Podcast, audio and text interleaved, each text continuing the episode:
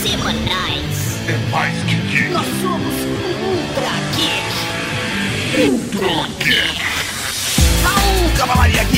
Sou o Tatatão, você está ouvindo Ultra Geek! E aqui do meu lado o cara que a única coisa de shake que ele tem é o milkshake no estômago, professor Mauri!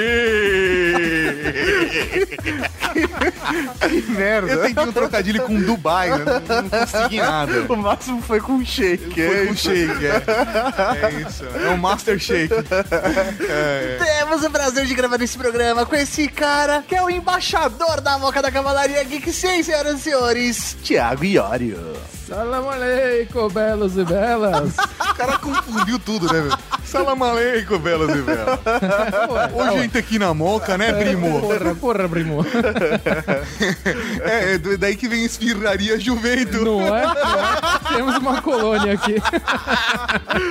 Esfirraria, gente, só pra explicar a piada interna, é uma das maiores esfirrarias e tradicionais da moca, Tá velho. louca, porra. E no programa de hoje, Tatu, Nós vamos falar de Dubai, a verdadeira realização do sonho de Juscelino Kubitschek. 50 anos em 5, for real. É, rapaz, mas a gente não vai falar disso agora. Só depois dos Recadinha. recadinhos. Ah, eu quero milkshake.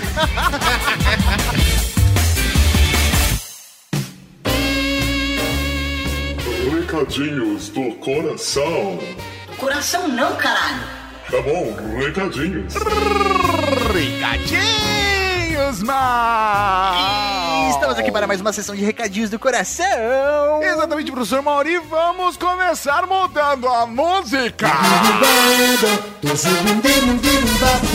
Muda a música porque vamos falar de cavalariageek.com.br, a sua loja de colecionáveis e de decoração. E pra galera que não pegou a semana passada e não comprou na Cavalaria Geek, que não ganhou a placa da Rede Geek, nós estendemos a promoção, mas essa semana ainda está valendo. Você pode ir lá, fez qualquer compra, comprou um capacho, comprou uma placa, comprou um colecionável Funko Pop, professor Mauri. Você ganha uma placa da Rede Geek. É simples assim, é fácil assim. Comprou, ganhou. Só vai ter essa placa quem comprar alguma coisa em cavalariageek.com.br. E se você estava aguardando a entrada de capachos na loja, não precisa esperar mais.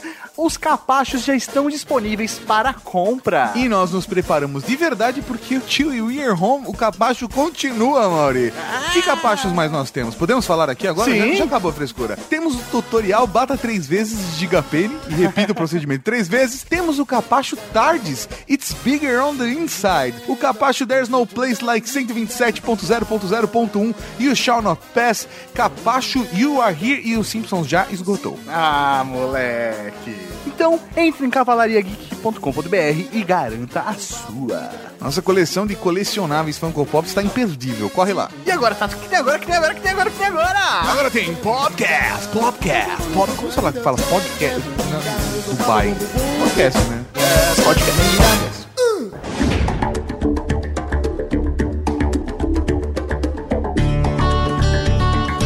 Aqui no Heritage Village mostra um pouco de como esse povo vivia há cerca de 40 anos atrás. Ainda existem pequenos vilarejos no deserto que ainda vivem assim e é um contraste gigantesco com toda a modernidade da cidade hoje em dia. Essa é a entrada do Heritage Village, então, que é uma reconstituição de um vilarejo antigo, onde a gente pode observar inclusive as torres de vento, que são essas torres. A torre de vento, na verdade, é um ar-condicionado pré-histórico. O formato dela é triangular. O vento do deserto entra pela torre e distribui o ar fresco dentro da casa. E até hoje, inclusive nas, nas construções mais modernas, eles incorporam ah, a arquitetura tradicional árabe. Nós estamos passando por, agora por ah, construções típicas do passado. Vamos entrar então.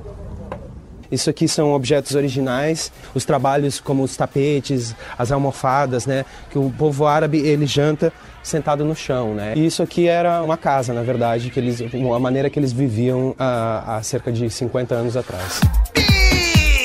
Beleza!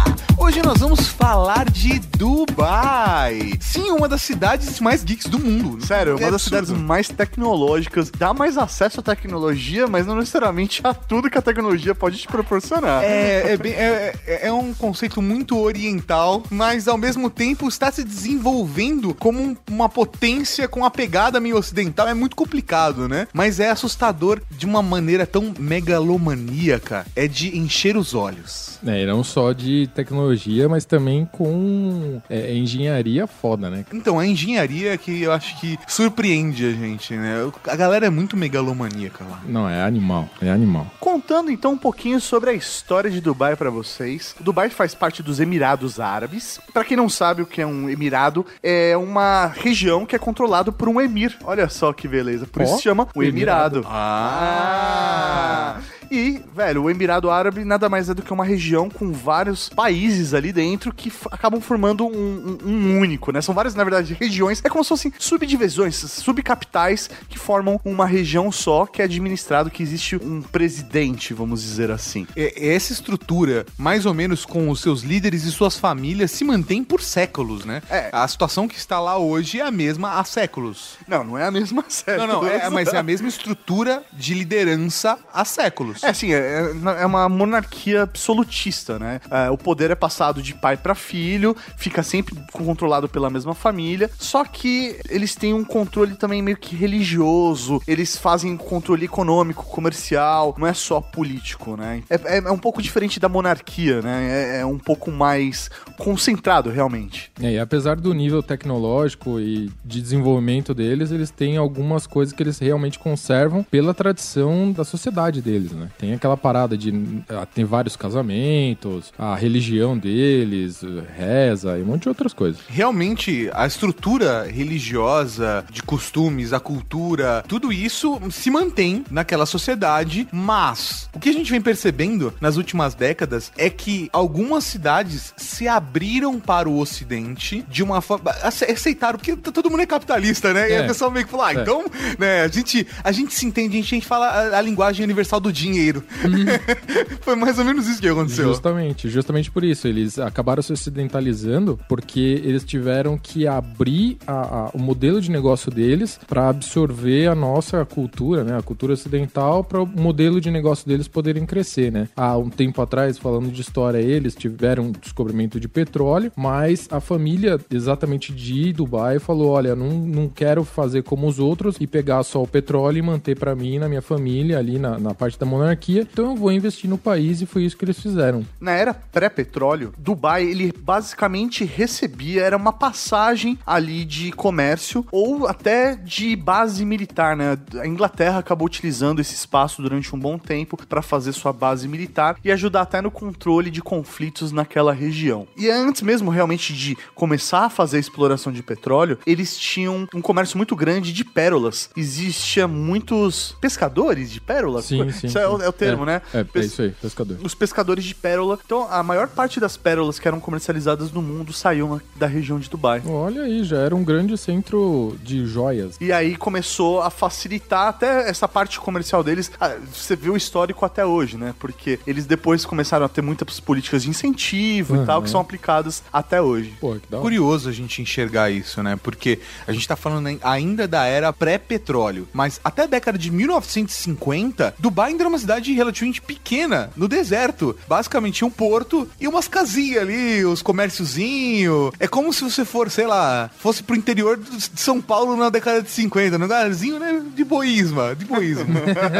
Sei lá, vai dar uma relaxada. é, não tinha nada, tinha só a praça da igreja e uma sorveteria. Era uma paradinha do, do, do trem ali, né? É, exatamente, cara. Era- Era uma paradinha ali que se sustentava com aquele comércio das pessoas que passavam por ali, principalmente na era pré-petróleo. Só pra vocês terem uma ideia do que a gente tá falando, até a década de 70, essa região não tinha eletricidade. É muito bom, né? Nossa. É muito louco você parar pra pensar que a eletricidade, telefone, só chegou em Dubai quando eles realmente começaram a explorar o petróleo, porque aí existe uma movimentação grande de dinheiro, aí se fazia necessário um aeroporto, Pra você ter um aeroporto, você precisa ter comunicação. Então se leva eletricidade, se leva telefone, pra que aí a cidade ela passou a fazer parte do mapa mundi como um todo. É, né? isso começou a acontecer em 1950, mas é, foi principalmente por conta do petróleo mesmo, é que a cidade começou a crescer e se desenvolver. É, Vamos pensar que até 1950, 1970, ainda tava bem no começo, tá rastejando. É, e até hoje, né, é, ela mantém a mesma família aí no poder, como a gente já falou, e trouxe é, o petróleo como o principal, mas hoje não é mais, né, o petróleo. Ela veio, veio trazendo, mas quando ela viu que o petróleo não ia ser para sempre, eles resolveram investir em outra coisa, né? Até porque eles não têm tanto petróleo assim quanto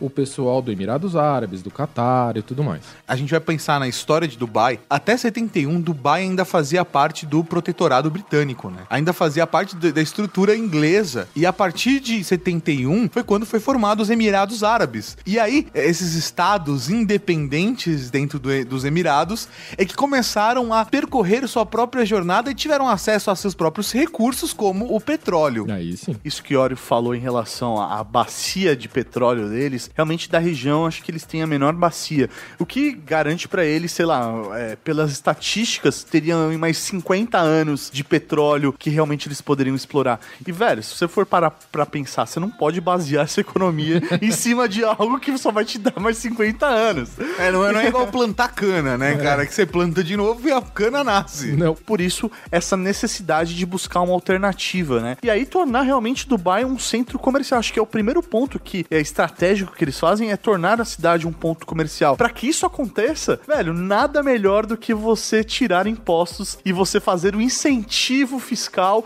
e burocrático pra que as empresas queiram se instalar na sua É cidade. engraçada essa filosofia, né? Porque Dubai é controlada pela família do sheik que hoje que tá, né, o atual emir de Dubai é o Mohammed bin Rashid Al Maktoum. E- esse essa família está no controle de Dubai há gerações e ao invés, ao invés de, tipo, o petróleo vai durar 50 anos, vamos plantar cana de açúcar, eles falaram: "Não, vamos transformar isso num centro comercial e polo turístico". Não é?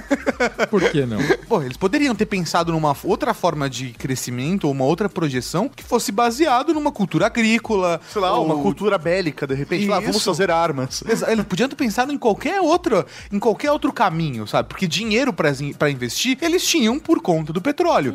Mas pensar em comércio e turismo é, é uma decisão realmente diferente considerando a região. Eles podiam ter pensado em vamos explorar pérolas. Vamos, Sim. vamos plantar pérolas agora, plantar um monte de. Plantar conchinha. pérolas, é bom. é, é, é. Hoje em dia você fala plantar É pérolas. plantar mesmo, né, que se fala? É porque você cria, né, Cultiva, um... né? É, você vai... Você cria uma fazenda de pérolas. É, isso aí. Você dá um- Bizarro. É legal. Um de ostra vai lá, injeta uma areiazinha. É, faz uma- Mas não, não, eles não fizeram isso, né? Eles resolveram fazer prédios gigantescos de quase um quilômetro de altura. E isso realmente, velho, faz muita diferença. Porque, se parar pra pensar, os caras estão hoje no meio do deserto, numa região que ela é muito bem posicionada dentro do globo, dentro das rotas, se for analisar entre, sei lá, Japão, China e Estados Unidos e Europa, eles estão ali no meio do caminho. Então eles estão num ponto relativamente estratégico. Só que não é comercialmente vantajoso, porque eles não tinham estrutura para poder receber as grandes corporações. Eles resolveram esse problema investindo em infraestrutura.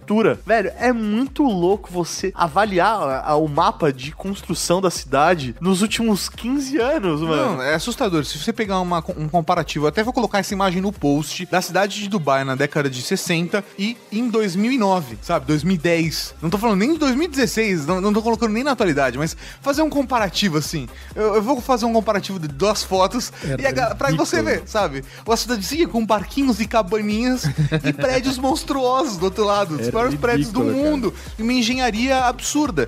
Porque o foco de investimento da- do Sheik e sua família pro desenvolvimento comercial e turístico, a gente precisa atingir isso, né? Então vamos gastar todo o nosso dinheiro e fazer isso valer a pena.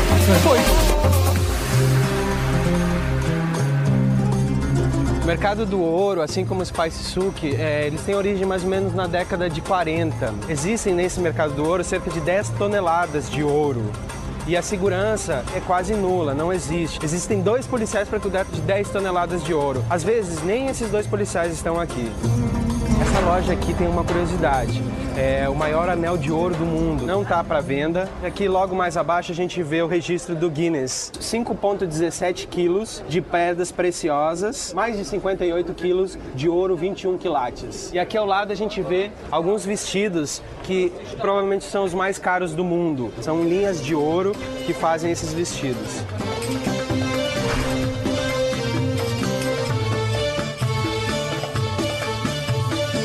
Perguntei pra ele qual que é o colar mais caro que ele tem aqui. Vamos dar uma olhada quanto que sai. Eu vou tentar negociar para conseguir um descontinho. 618 grams, more than half kilo. Em dólares, how much? Good price, eh? For Brazilian people. Good, speech destabilized. 141 mil de rãs. Aí uns 70, 75 mil reais. Barato.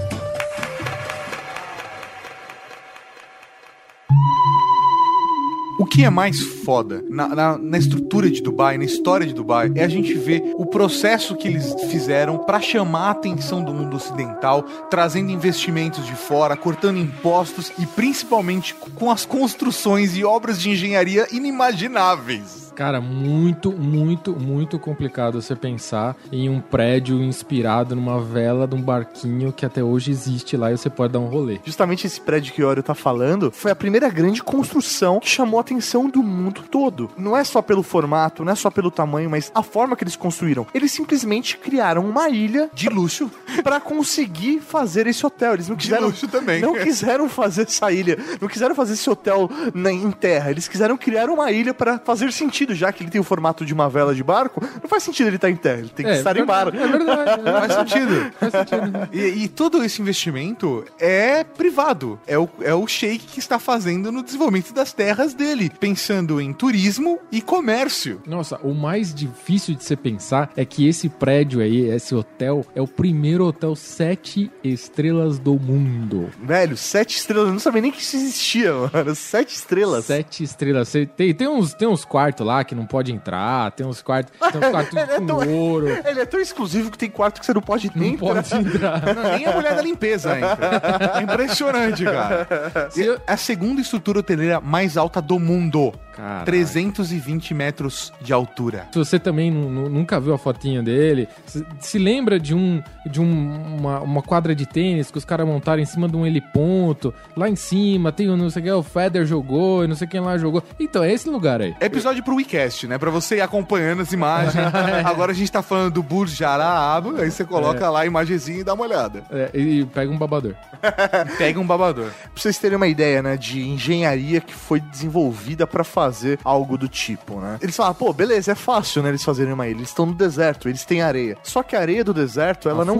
É, Ela afunda, ela não... Afunda, velho. ela não serve pra você fazer uma ilha como uma ilha natural existe. Aterrar o mar. É, isso aí. Não não dá aterrar o mar. Não dá, não dá. Você tem que utilizar a areia que já está no fundo do mar. Então, simplesmente eles pegaram a areia do fundo do mar, trouxeram pra cima e aí criaram essa estrutura com barragens e tudo mais, já que eles não vai que pega uma ressaca aí, né? tipo, É verdade. É, Ele- sem sem não nenhuma sei. indireta ao- a nenhum governo do Brasil, mas né? vai que pega alguma ressaca aí, né? Então, os caras pensaram pra poder fazer uma ilha e construir um hotel que é realmente exclusivo, né? O Yori tava comentando aqui pra gente em off que você não pode simplesmente chegar lá e pegar um quarto, né? Não, não dá. E você nem pode entrar lá, né? Sem reserva. Já que é sete estrelas, você tem que ter reserva pra entrar. Você fala, você tem que avisar, ó, eu tô chegando, eu vou chegar tal dia, tal horário. É, cê- Pra a- tomar um café. É, a galera geralmente marca um chá da tarde ou um café da manhã. Os, os- os cruzeiros geralmente marcam café da manhã com a galera e já tem isso incluso no passeio.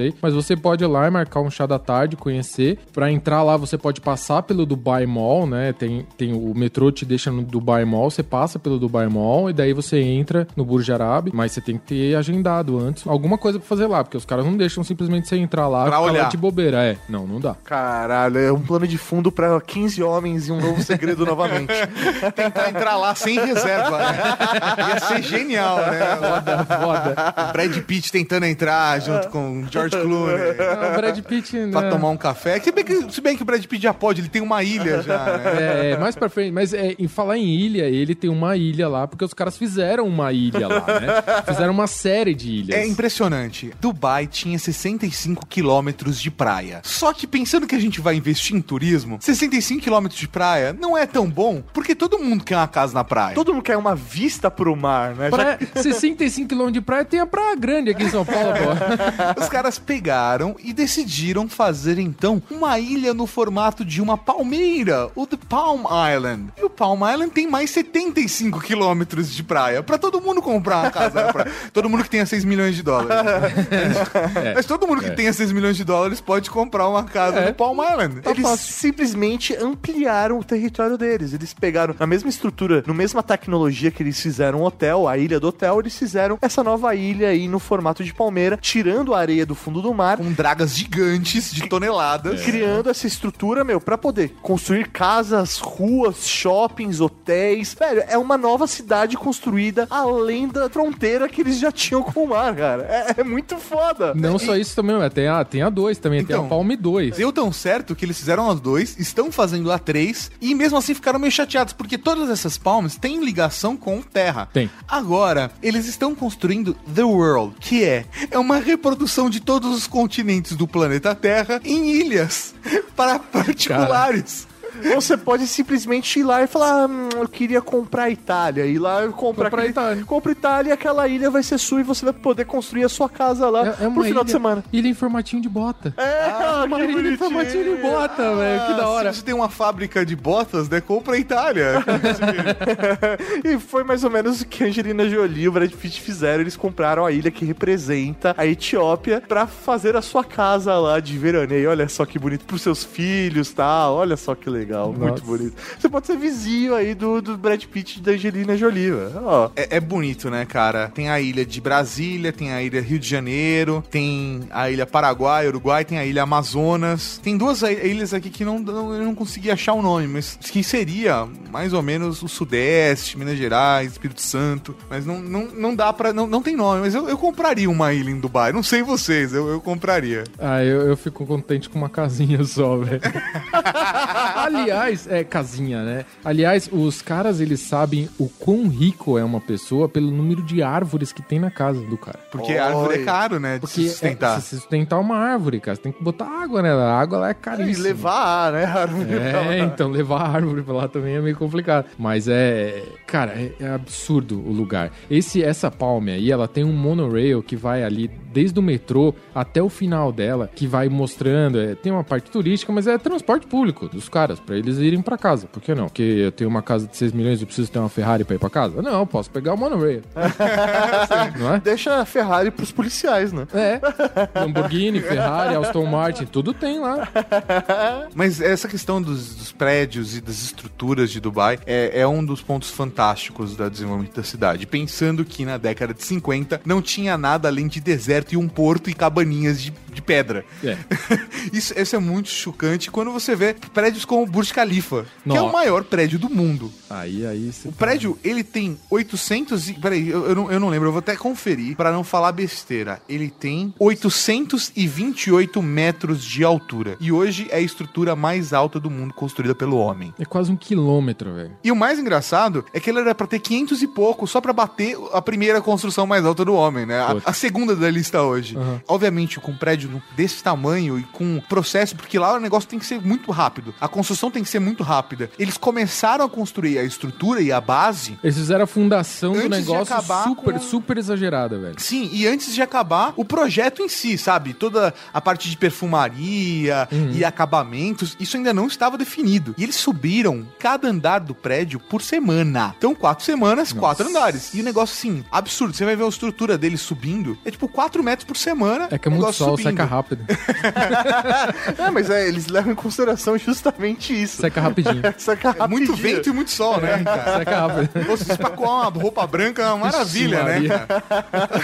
Mas é foda, porque o prédio foi subindo, foi subindo, e eles começaram a montar a estrutura, e quando chegou aos 500 e poucos metros, os engenheiros olharam e falaram: dá pra fazer mais. A gente fez uns cálculos aqui, dá pra passar de 800. Puta. Os caras falaram: bora lá. O tamanho desse prédio realmente era algo sigiloso, né? Porque pensa, você tá numa construção pra definir qual vai ser o maior prédio do mundo. Se os caras revelam qual é o tamanho que eles querem chegar também, cara, o outro dia pode chegar um, lá um arquiteto e falar: "Não, mas eu já tenho um projeto aqui de 829 metros". Então, Mas quando você faz um prédio desse tamanho, não é tão sigiloso assim, né? não, Você meio que chama atenção. É, você tá, velho, lá em, você tá lá em Dubai, velho. Você- Imagina os caras construindo assim, passa o cara num tapume assim, fala, pô, o que, que será que vai abrir aqui? Mano, O que, que será que vai abrir? Eu ouvi dizer que é um McDonald's. o cara olhando a construção de 300 metros, eu tô falando, ah, acho que é um McDonald's. Não, não, pelo tijolinho é o Subway. e assim, você para pra pensar, velho, é um prédio de quase um quilômetro. É um prédio com mais de 800 metros. Velho, a gente não tinha tecnologia desenvolvida pra construir um prédio até eles quererem construir esse prédio. Eles tiveram que desenvolver uma tecnologia de arquitetura, de engenharia, pra conseguir fazer Pra- a pra- porra de um prédio de Não, e pra 832 poder construir metros. qualquer coisa naquela areia A questão é, construir só um bate-estaca ali não era o suficiente. Eles tiveram que desenvolver uma tecnologia onde há várias estacas e a fricção da areia, porque é, é um prédio construído sobre areia. E é isso. O Sérgio Naia manda, manda lembrança. São diversas estacas com 2 metros de diâmetro e essas estacas se baseiam principalmente no atrito que se faz com a areia e isso que dá sustentação para um prédio. São diversas estacas com diferença de 2 metros entre si, cada uma com 2 metros de diâmetro. É absurdo. Nossa. É, e também tiveram que pensar em diversas soluções, já que você vai fazer um, um prédio aí de 800 metros. Os apartamentos, né, os- as salas interiores precisam receber sol. É o mesmo pensamento da praia. Todo mundo quer uma, todo mundo quer um prédio com janela, né? um apartamento com a, com a vista bonita. Não, mas é, é simples. É, é o fato, velho, de não- se não bater sol, significa que, velho, vai mofar as coisas lá dentro, sabe? É, é- Sim, não vai ter utilização não, também. não vai ser útil. Então eles tiveram que pensar numa estrutura que fosse possível construir tudo isso, né? Todo esse tamanho e que pudesse atender as necessidades humanas e não só os luxos humanos. Pois é, e também a se defender do que vem por aí, né? Porque você construir um prédio de 500 metros de altura, você tem que calcular o vento. De 800, você tem que calcular um vento maior, porque Não, é mais alto, deserto? mais alto, mais vento. E no deserto ainda tem areia pesando no vento. Sim, e o sol o tempo todo queimando, rachando, trincando. É, mas e o frio à noite. Ai.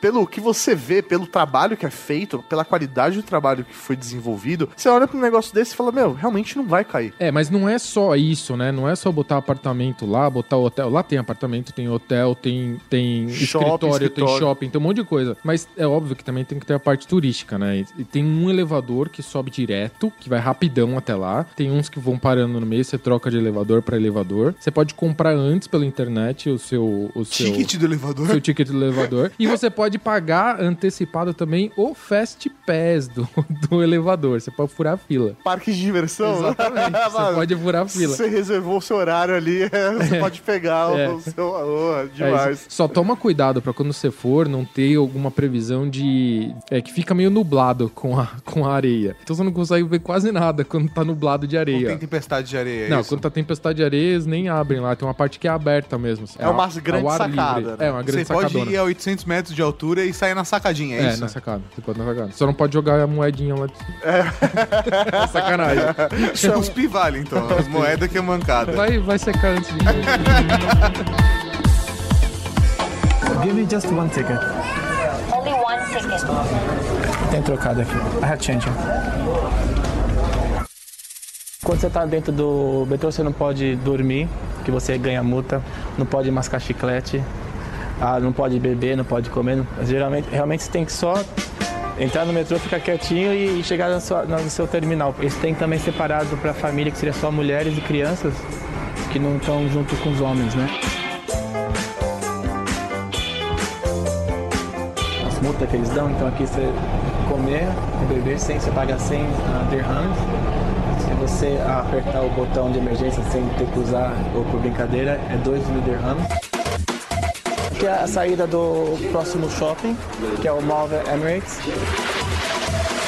Aqui é a pista de esqui, que é a maior pista de esqui indoor do mundo. A gente vai comprar o ticket e aproveitando a gente encontramos com um brasileiro aqui comprando ticket. Vocês estão da, vocês estão da onde, Brasil? Moramos em Vitória, no Espírito Santo. E você sabe esquiar? Vai aprender hoje? Vamos aprender hoje. Então tá com certo. certeza. Então todos juntos, porque também Nos é... encontramos lá dentro. com certeza. Você deve estar pensando, meu, se eu quiser construir um prédio de 832 metros, de 828 metros, sei lá, mais de 800 metros de altura, foda-se. Mais de, mais de 30 metros de altura. Aqui em São Paulo, velho, é uma burocracia do grande caralho. Sério. Se você quiser construir um barraco em São Paulo. Não dá, é impossível. A questão é que a estrutura burocrática em Dubai, ela é muito simples. Se você tem uma grande ideia, essa ideia vai chamar atenção, ela vai chamar a atenção do mundo, é só você apresentar ela para o emir e ele vai falar sim ou não pra você. O Sheik ele olha e aprova Ele- ou não. Se você é uma empresa e quer levar sua sede pra lá, leva pro Sheik e ele aprova ou não. E não é assim, ah, vai, pra, vai, vai passar pra uma estrutura e vai ser aprovado, o projeto vai ser enviado pra um subsecretário, o subsecretário vai passar pro vice-presidente, Não. chega no EMI. Não, cara, o Sheik vai olhar todos os projetos um a um. E é isso o trabalho É do cara. Ele gerencia a cidade É e faz com que Dubai funcione. Aconteceu mais ou menos isso com o metrô de Dubai, né? Ele chegou, aí foi a iniciativa dele. Ele falou: pô, galera, tá meio ruim aqui o ônibus, tá ficando cheio o ônibus aqui, né? Tem ar-condicionado e tal, não sei o que, mas tá ficando meio cheio. Vamos fazer um negócio melhor, eu quero o metrô. Aí os caras fizeram o projeto, entregaram pra ele. Em fevereiro de 2008, ele foi assinou e falou: beleza. Eu gosto muito do número 9. Vou inaugurar o metrô em 9 do 9 de 2009, às 9 horas e 9 minutos. E- e- o projeto ele foi entregue e assinado em 2008. Há 18 meses antes. Que são duas vezes o mês 9, né? 9 vezes 9, 9 mais 9, 18. 1 mais 8, 9. Não, 9 vezes 9 não Não, 9 mais 9, 18. Isso, duas vezes 9. É, isso aí, duas vezes 9. É que, é que ele falou 9 vezes 9 Ah, errei, 18. eu errei. Ele é de humanas.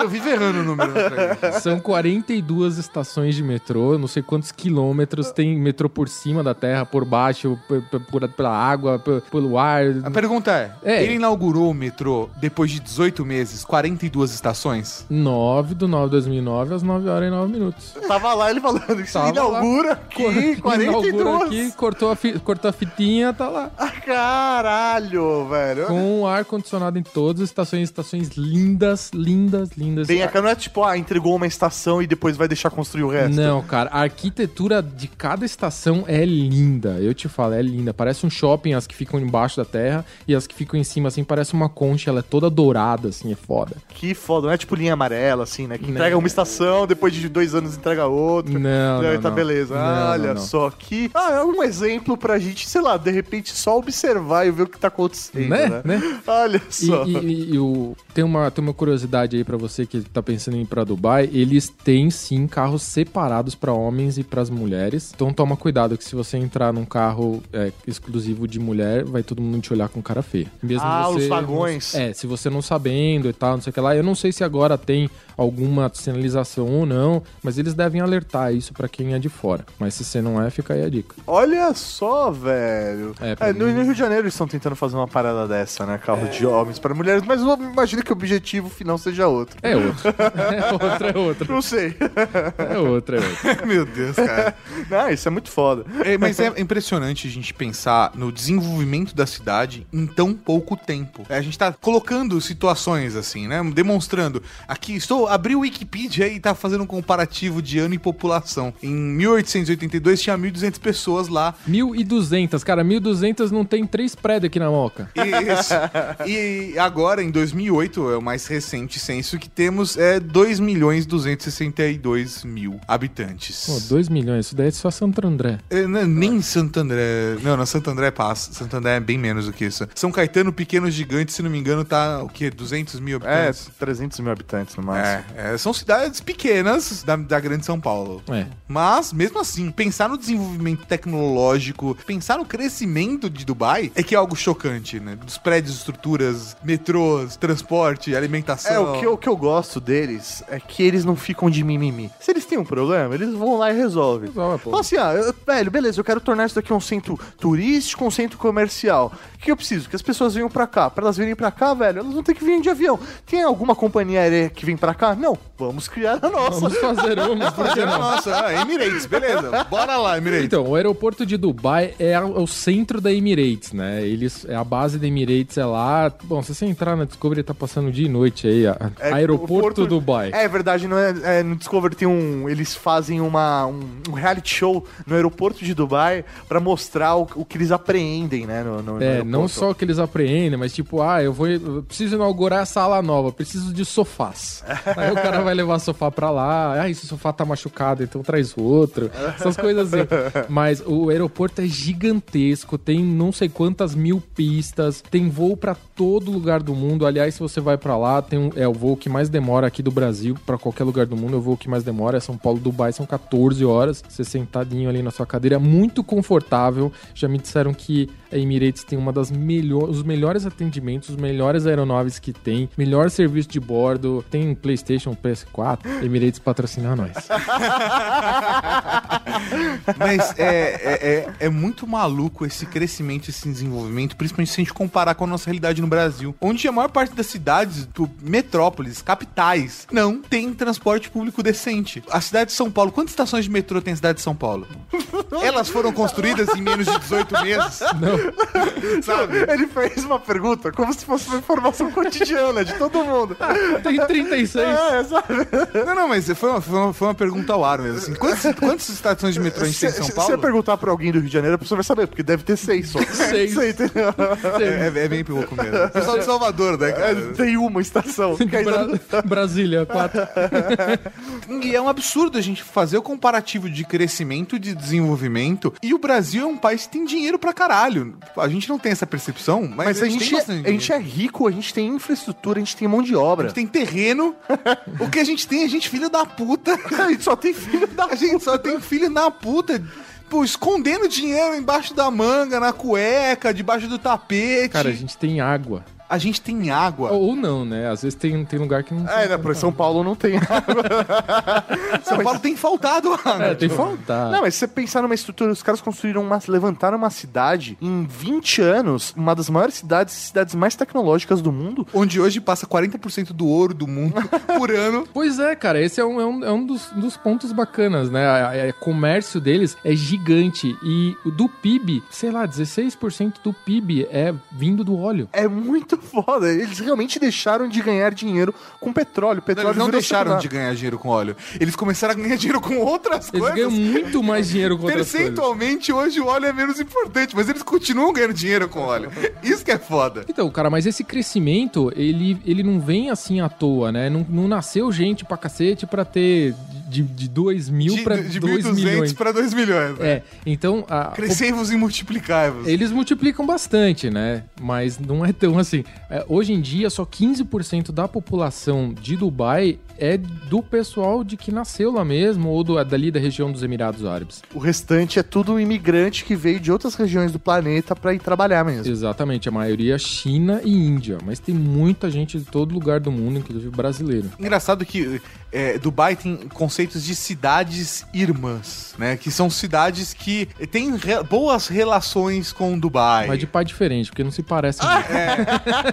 E São Paulo é uma dessas cidades irmãs. No Brasil, a única cidade irmã de Dubai, são 27 ao todo, São Paulo é uma delas. É que eles falam que são cidades que teria, teoricamente vai ter uma estrutura tecnológica avançada, assim como é a cidade de Dubai, né? Então existe uma, uma boa relação entre essas cidades para troca de turismo, troca de tecnologia, troca de aprendizados para a evolução das próprias cidades. Não tem nenhuma cidade americana, acho que eles viram um pouco de concorrência nessa história, cara. Tem da França, tem Reino Unido, ó, tem Moscou, Rússia também tá na brincadeira, Suíça, Turquia, Iraque, Marrocos, Coreia do Sul, tudo. Mas os Estados Unidos não tá na. É que os Estados Unidos não gostam de brincar Não com os outros. Eles, Não, não. eles é tipo a bola é minha, Eles são é filhos únicos, eles não têm cidades irmãs. É, isso, né? Tá certo.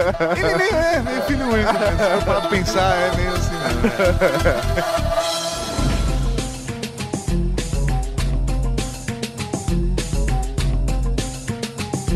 gente tá na Kite Beach, é a minha preferida aqui em Dubai. Me lembra um pouquinho do Brasil, porque apesar de a gente estar num país islâmico, o pessoal aqui usa roupas de praia, a gente tem muitos esportes aquáticos. Meu nome é Douglas, eu tenho 30 anos, moro em Dubai há quase dois anos, trabalho aqui como agente de viagem.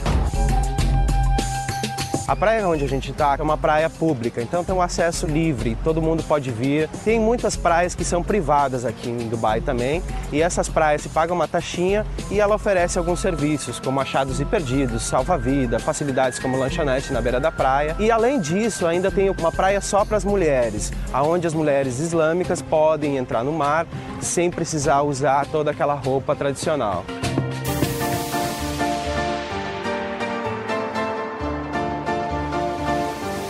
Mas em Dubai nem tudo são flores, né, rapaz? Até porque flor é caro pra caralho. Tem que Tem que ter água. É água, é negócio. Foda. Boa. Mas a questão é que Dubai, ela não cresceria, ela não teria 20% de todos os guindastes do planeta lá se não tivessem pessoas para operar esses guindastes. Não teriam pessoas para construir o maior prédio do mundo ou para conseguir construir as ilhas artificiais. A maior mão de obra de Dubai, ela é importada, elas são de imigrantes, que é justamente os outros 85% da população Pois que é. compõe essa cidade. Imagina o número de cara pra chapiscar todo esse prédio, velho.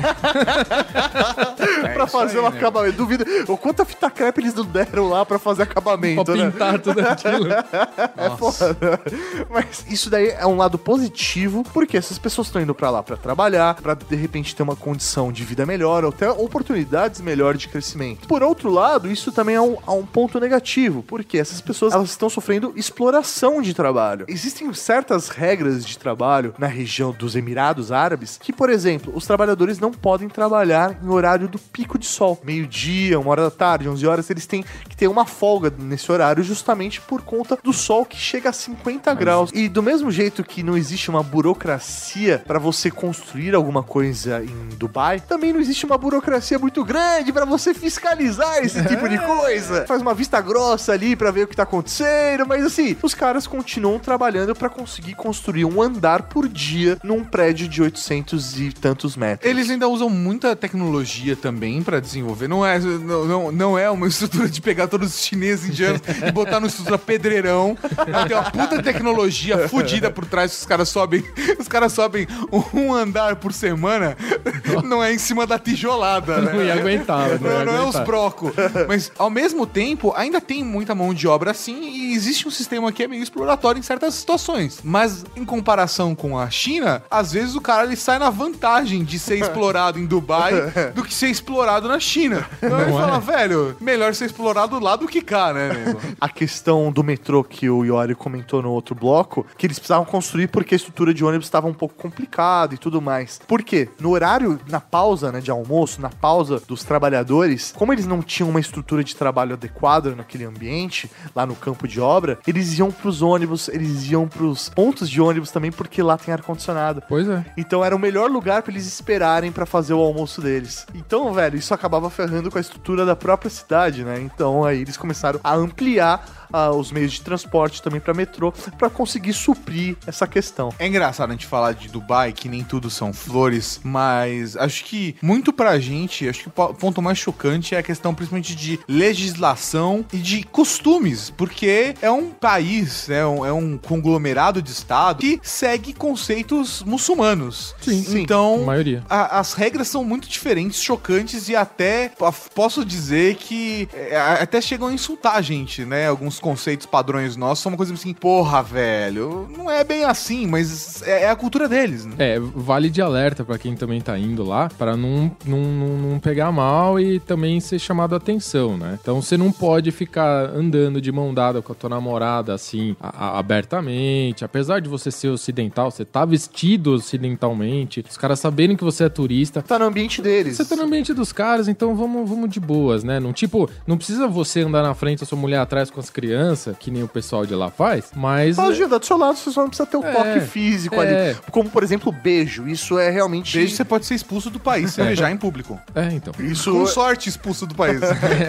É, ou até vestimentas. Você fala, putz, mas como que eu vou vestido, né? Você é permitido o uso de vestimentas ocidentais, mas você tem que ter um certo bom senso. Então, o dress code da deles é meio, meio É. rigoroso, mas Fica até aí. porque pra eles é considerado indecente, né? Se você mostra o braço inteiro. É, você mostrar muita pele é um problema. Então, mulheres evitar saias, ou até blusas que mostrem muito o braço, Decote. ombro, coisas do tipo. Bebida alcoólica também é um problema lá, né? Quer dizer, não é um problema. Eles não, né, não, não pode beber publicamente, a não ser em alguns lugares. É isso É, então. que é muito louco, né? Os não muçulmanos estão autorizados a consumir álcool dentro de Dubai, mas em lugares que são licenciados e que têm a, a liberação do Estado para vender álcool. Mas não espere que você possa sair bêbado trançando as pernas pela rua, porque vão te prender. É justamente. Eles liberaram, beleza. Se um cassino precisa ter bebida alcoólica, porque isso faz parte da transição de ter Do um cassino, costume, do hábito, do, né? do jogo, fumar e beber, beleza, vai ser permitido então bebida alcoólica nesse local. Então, eles flexibilizando a religião deles pra poder atender essa necessidade ocidental. Não, porque bem ou mal, eles só não fazem isso por si. Mas a aplicação da, da religião deles é, é algo que eles devem fazer. O que eles pedem é respeito pra que não haja um conflito de cultural muito alto, É, né? aí. Minha religião não permite que eu beba álcool, mas eu posso vender álcool pro Iório que bebe pra caralho.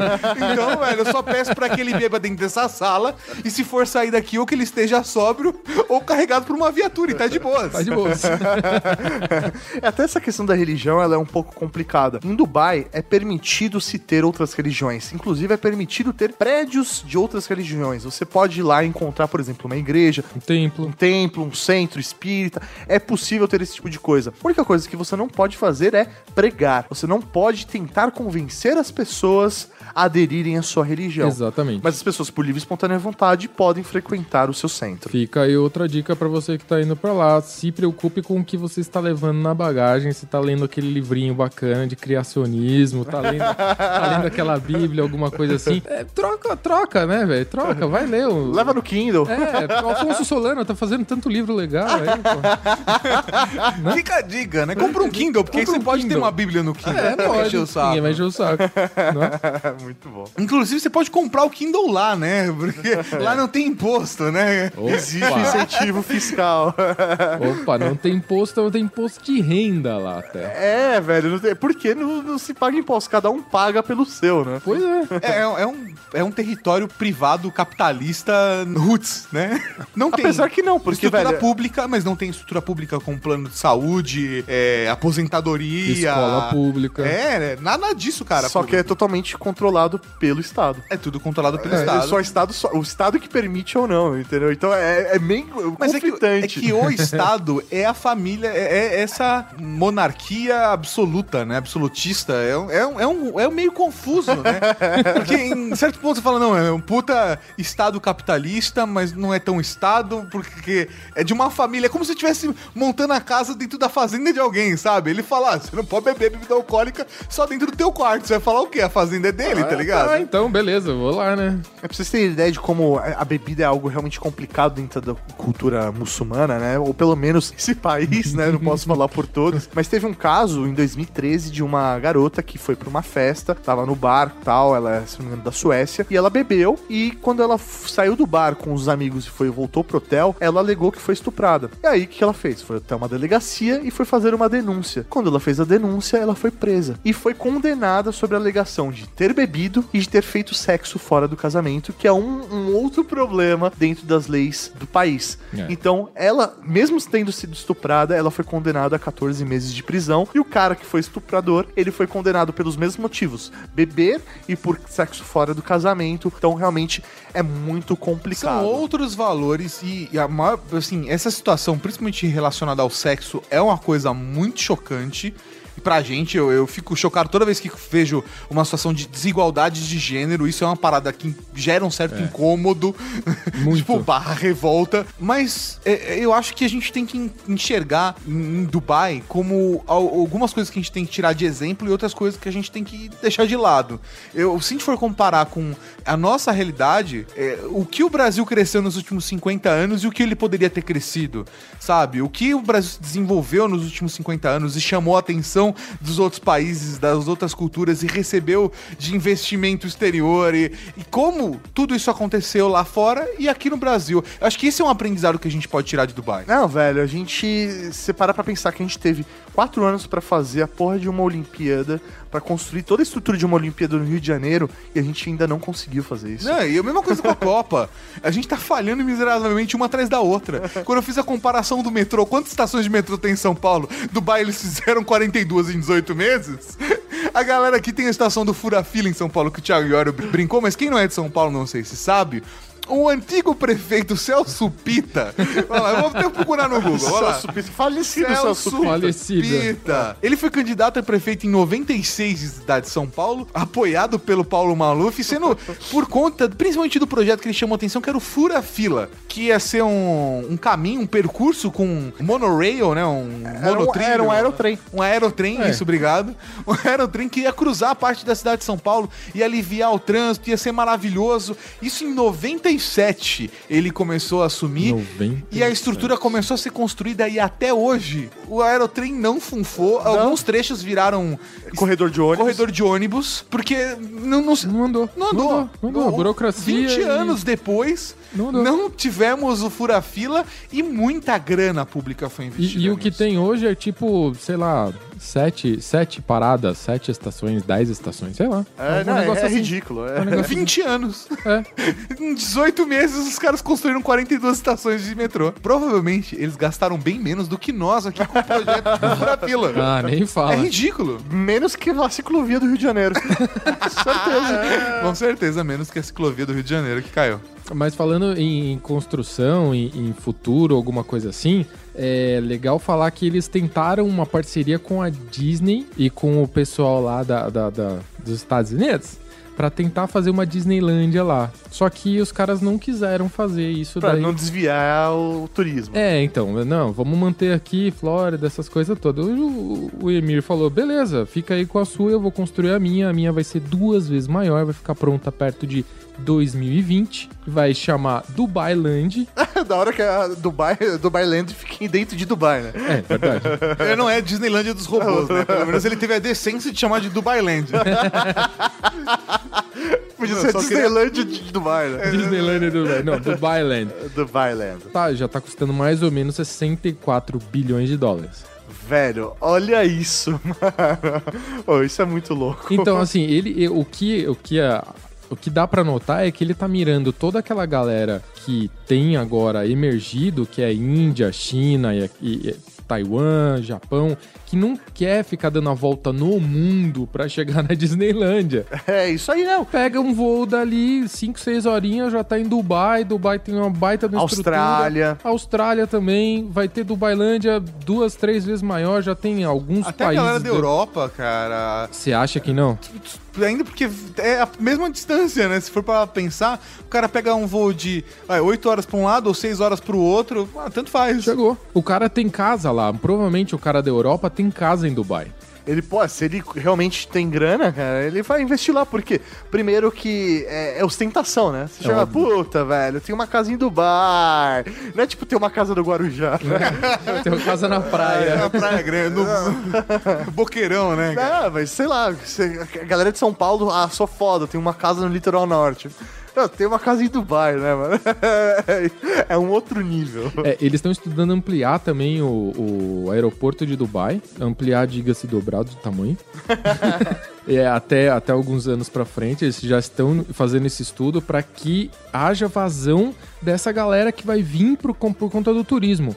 Hoje em dia, como a gente já falou aí, só 16% do, do PIB é, é do óleo e o resto é de turismo e aluguel de imóveis. Aluguel de, de imóveis para essas empresas que estão lá instaladas, pro polo é, econômico que virou Dubai hoje em dia. Você imagina o tamanho da, da rede de internet que esses caras têm que prover para um, pra um prédio de 800 metros. Agora imagina para uma cidade que virou um polo de, de empresas. Espero que eles não tenham internet limitada lá. Acho que também não, hein? Eu acho que esse é o ponto, cara. A gente parar e pensar que às vezes a gente sente que o desenvolvimento do Brasil tá tão distante, os caras fizeram em 50 anos, velho. Se a gente se esforçar bem, a gente consegue. Só não Porra. bloqueia a internet. A gente tem o exemplo do amiguinho, né? É isso, a gente tem o exemplo do amiguinho. Da Dá cidade, fazer. da cidade irmã, né, cara? É, cidade irmã, Ah, cidade irmã. Se o irmão mais novo conseguiu, pô, irmão mais velho. A gente é irmão do meio ainda. Caralho. Thank you.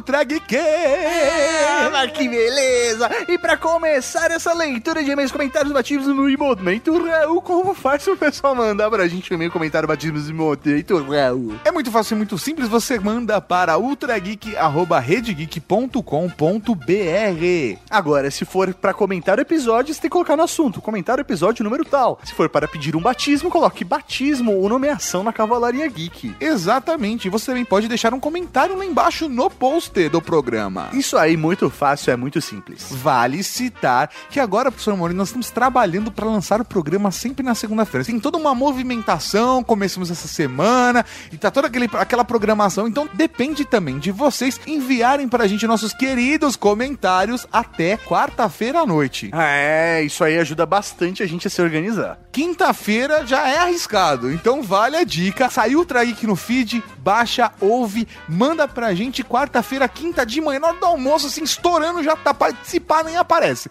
Então, corre lá, manda um comentário, porque a gente ama o comentário de vocês, isso enriquece muito o Trageek. E pra começar, então, vamos com um comentário do Luquita da Cerveja. Olha, Luquita da Cerveja. Raul Marechais. Raul.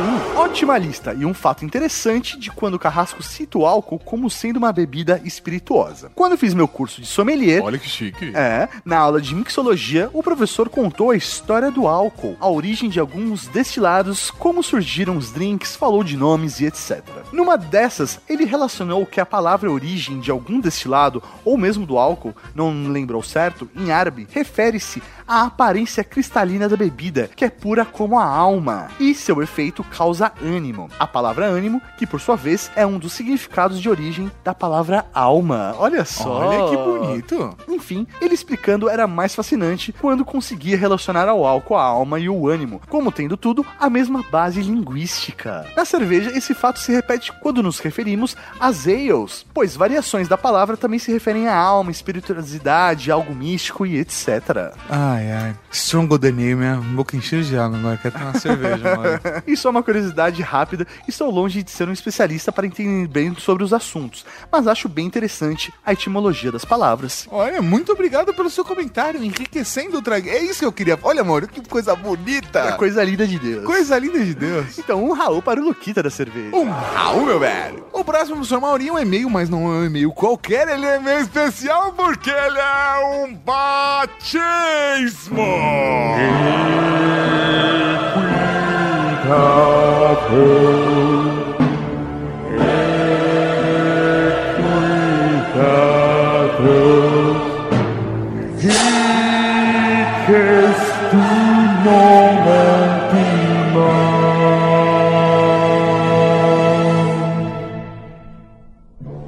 dia, boa tarde ou boa noite, senhores marechais. Raul. Raul. Ele mandou Raul, eu tô falando Raul dele, e aí, Raul, agora de. Você entendeu? Me chamo Diogo Brasil. Brasil? Brasil! ele deve ouvir isso muito. Tenho 26 anos, esse e-mail talvez, é, é, talvez ele já tenha 27 anos agora. Pode ser. São Paulo, capital, estudante de rádio, TV e vídeo, estagiário em assessoria de imprensa, ator e jornalista. Desisti de jornalismo com 4 anos e meio de profissão, mas tenho registro no Ministério do Trabalho. Fiz curso de ator, dublagem, mas desisti dessas. Muito quem indica QI e merda tirada pra tudo quanto é lado. Em 2008, comecei a ouvir podcasts, com alguns que nem existem mais. Animecast, Filecast, por exemplo. Ah, tá falando do Filecast essa semana, cara. Ou é Filecast? Não, é o Filecast. Fi- Filecast, né? File, é isso. Vocês nem lembram exatamente quando comecei a ouvir. Já fiz parte de alguns podcasts, assim como escrevi para outros, como Vortex Cultural e Mundo Freak. Eu gosto do Mundo Freak. Não conheço Vortex Cultural, né? Parece que eu tô diminuindo o outro, mas não é porque eu não conheço. Atualmente fazendo parte dos sites Otaku Company e Hambúrguer Nerd. Já fui em uns três podbrejas, mais os Roots lá no começo. Recentemente tirei o CAI, Cambridge English Advanced, uma prova de proficiência em inglês. Assisto muito seriado, tipo já ter gasto uns 500 dias somando o tempo dos episódios. Voltei a estudar apropriadamente tem poucos anos, mas tenho orgulho da minha pronúncia e um pouco de receio quando preciso escrever. Eu entendo sua realidade. Mas é, é muito engraçado, porque, tipo, ele falou do Cambridge English, depois falou de série, depois voltou a falar de, é isso aí de podcast, vamos lá. Isso acontece quando você se acostuma mais com um aspecto da língua do que outro, mas comunicação, ouvir e falar do que gramática. Esse é meu, esse é meu rolê. Sou um pouco menos geek e mais nerd. Adoro HQs da DC. Marvel sucks. ok. Uso o apelido de Hataki Diogo. Sim, larguei Naruto. Sim, como se a gente entendesse alguma coisa. Eu entendi porra nenhuma. Vamos lá. Largou, largou Naruto, parabéns. Ah, mas não posso abandonar a identidade virtual que uso há uns oito anos. Caralho, tem tudo isso, Naruto? Cara, cara, foda. Se fosse Avatar, é foda. eu acho Avatar foda, mas Naruto não, não- não me pegou. Tem um background razoável de cultura japonesa Ele tem o também. quê? Background. O background, bonito, você falou de Ah, jeito obrigado, bonito. Mari. Incluindo um ano de curso básico. Ainda assisto Tokusatsu, além de fazer parte de fórum. Não gostei de Game of Thrones. São papos aleatórios. Fantástico. Ele Sério, coloca Diogo. coisas aleatórias juntas, é muito Do da hora. caralho. Colecionador de muitas coisas. Ele poderia ter feito esse meio em tópicos. Podia, podia, do caralho. Eu acho que talvez é meio que isso mesmo. Especialmente meus Zipos, uma marca, tá falando de colecionador, né? Uma marca de isqueiros com pouco mais de 80 anos de existência. Todos eles na mesma fábrica, que fica na mesma cidade, em Bradford, Pensilvânia. Pennsylvania, USA. Acho que tenho 160 ou mais, perdi as contas. Um dos mais legais é a edição japonesa limitada com estampa Godira, de 1999, feita por causa do filme Godira, ou Godzilla, de 2000. Que é o Godzilla 2000, né? Isso aí. Na parte de trás tem uma lista com o título de todos os filmes feitos até então. Tem autógrafos em livros, comics, posters, figures e sketches. e autógrafo com os zipos. Os zipos autografaram. Não sei, não sei. Eu não tenho nada. Tem autógrafos de livros. É isso aí. Talvez ele, além de tudo, colecione autógrafos em livros, comics, posters, figures e sketches. É muito... A gente não tá te zoando, viu, Diogo? A gente tá achando maluco o seu e-mail, só isso. Não me sinta julgado. Não me lembro como comecei a ouvir o We Are Geeks Podcast, mas foi lá pro 30 ou 40, eu Então, acho. faz Olha, tempo. Faz tempo pra caralho, Mauri. Quase o mesmo tempo que a gente ouve. É verdade. É muito bom, cara. Assim, vamos lá. Levando em consideração que ele é um cara nerd, ele gosta de ler quadrinhos, ele fala inglês, abandonou o jornalismo, depois abandonou papo o dublagem. maluco, lá, é papo maluco É um papo muito louco. e colecione isqueiros. É isso aí. Eu acho ele meio piromaníaco, eu não sei, Mauri. É. Então, Diogo Brasil, ajoelhe-se. A partir de hoje, tu serás conhecido como o Pairo da Cavalaria que quer! O pairo da cavalaria geek, meu velho. Sim, que o Pairo que, velho, ele curte um foguinho, né? Aham. E é todo loucão, velho. Ele Malucaço, vive- papo louco. Ele vive no mundo dele ali, velho, todo loucão, é muito da hora. Agora ele pode fazer companhia pros pais da Cavalaria Guia. Exatamente, velho. Ô, me deu vontade de jogar um Team Fortress, cara. Que saudade, Porra, velho, é verdade, né? Final de semana que vem, vamos jogar um Team O Fortress. TF, né? Isso- TF, TFzão. Da hora, velho, demorou. A gente não tem mais o servidor da Cavalaria Geek, né? Não. Que bosta. Então, um Raul pro Pairo da Cavalaria um Raul, meu velho. Vamos ao próximo comentário, é dele, do Marcelo Daros, o minguado da Cavalaria Ai, Geek. o Minguado. Que saudade do Minguado. Para a galera que quer conhecer mais sobre a pilha do passado, o episódio 29 da terceira temporada de Mythbusters fala exatamente sobre isso. Eles recriaram a pilha e pensaram em alguns usos para ela, como a acupuntura ou mesmo para ter alguma experiência divina, tipo encostar em uma imagem sagrada e tomar um choquinho. Que da hora. É, mano. Que da hora. Sério, foda. Eu vou ver esse episódio de, do Caçadores de Mitos. É. Eu gosto das traduções. É muito bom, muito, Muito bom. bom. É isso aí, ótimo programa, hein? Raul. Raul, meu velho. E falando em Raul, Vamos para o momento.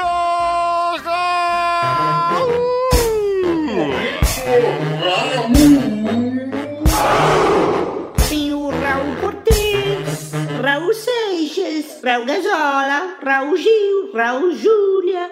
Cara, tem Raul pra caralho aqui. um Raul para Gustavos, que estava na expectativa do Abaco. Um Raul para Full Rape. Full, full Rape? É isso mesmo? Um Fulhap. Fulhap! que achou o episódio foda. Um Raul para o Jairo Panzer, o tanque de guerra da Cavalaria Geek, que deu parabéns à Cavalaria pela pauta. Parabéns, cavalaria. Um Raul pra VTP0, que queria a bússola em outra posição. Um Raul Apontando pro norte. Caralho! Um Raul para o João Vitor Fit, que sentiu... Fetmore, tipo Boba Fett. Ah, é. Ah. Que sentiu nostalgia ao ouvir sobre o Abaco. Um Raul pra Mário Márcio Félix, o evangelizador da Cavalaria Geek, por dizer algo em latim e a gente não entendeu, e é isso aí. Um Raul para o Conde, o Ronin da Cavalaria Geek, que colocaria papel nessa lista mesmo não sabendo se isso é um gadget. Um Raul pra Rodrigo 196, que finalmente entendeu qual era da bateria. Olha só. Um Raul para James, o grande dragão grande da Cavalaria Geek, Muito bom. que está atrasado nos podcasts. Um Raul pra linda da Mulher Maravilha da Cavalaria Geek, que pediu pra mandar um beijo pra Mulher Elástico, Mística, a Guerreira de Apolo, Emanuele, Mercenária, o Evangelizador e o Rock da Cavalaria Geek, pois eles fazem os dias dela mais felizes e melhores. São seus confidentes e ombro amigo quando precisa. Isso é Cavalaria Geek, porra, que lindo! Um Raul para o Rodrigo Caetano, o doppelganger da Cavalaria Geek, que sentiu falta das roldanas nesse programa. Olha, mas é que a Roldana em si só não adianta nada, né? Você tem que colocar ela em algo. e aí cai a questão de ser transportável. Um rau pra você que mandou e-mail, mandou comentário, mas não foi lido aqui. Um Raul para você que vai comprar um capacho na Cavalaria Geek. E um rau pra todo mundo que vai mandar comentário, vai mandar e-mail, mas só até quarta-feira à noite pra poder dar tempo da gente ler no programa que vem. É isso aí, Cavalaria Geek. E até semana que vem. Com mais um Ultra Geek. aqui na Rede Geek. Falou, tchau. Recadinhos, mano. Gravando. O mais legal é que agora tem milkshake pra caramba lá, né? É verdade, eles trouxeram milkshake. Eu acredito que hoje em dia dê pra tomar um milkshake em Dubai, ao contrário da década de 70 É. e 60, que Pois é. Duvido que tenha de ovo maltine, cara. com certeza tem. mano. Você acabou de ouvir o Ultra Geek.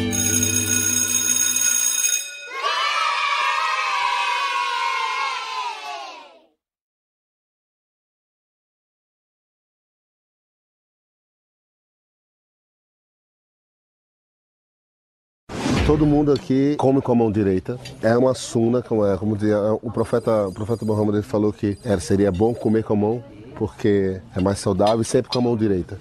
A mão direita é usada para comer, a mão esquerda é usada para se limpar. Então a gente nunca traz comida ou qualquer coisa que a gente queira para a boca com a mão esquerda. A gente nunca manda alguma coisa para a pessoa com a mão esquerda, sempre com a mão direita. E foi descoberto pela ciência que esses dois dedos aqui têm glândulas que, em contato com a comida, eles soltam uma enzima que ajuda a digestão. Então, assim, é natural que o ser humano coma com a mão. Talher, pode comer com a colher também. É. Ó, ó, ó, ó. Senhoras e senhores, esse aqui é o Sheikh Said. Sheikh Said. Al Maktoum, Bin Mak- Bin Maktoum, Al Maktoum. Bin Maktoum, Al Maktoum. So, o Sheikh Said, ele faz parte da família real do Dubai. Bin quer dizer o filho do Maktoum. Porque, o- porque o nome do pai dele, é, o nome próprio do pai dele, era o nome da família. O pai dele era o presidente, era, era o presidente de Dubai. Hoje quem é é o tio dele. Mas Sheikh Said, que é chamado de Sheikh, seria um rei. Como sendo filho de rei, seria um príncipe.